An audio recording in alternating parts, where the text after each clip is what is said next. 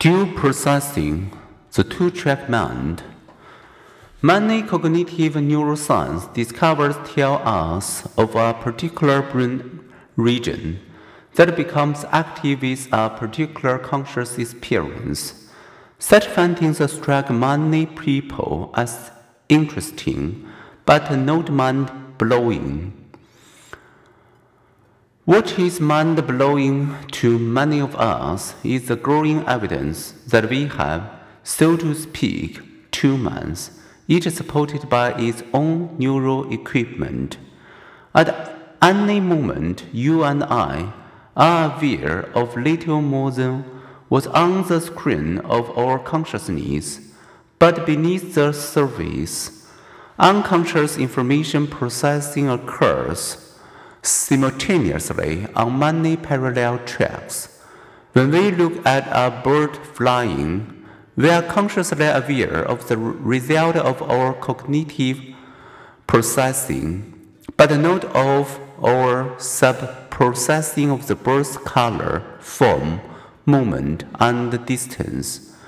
One of the grand ideas of the recent cognitive neuroscience is that much of our brain work occurs off stage, out of sight.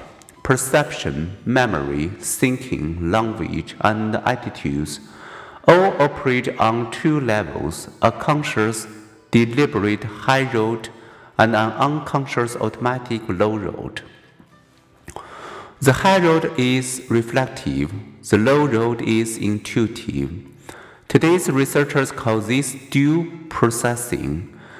We know more than we know we know. If you are a driver, consider how you move to the right lane. Drivers know this unconsciously but can't accurately explain it.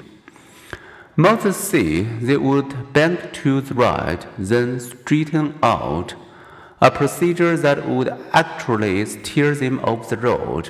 In reality, an experienced driver, after moving right, automatically reverses the steering wheel just as far to the left of the center and only then return to the center position.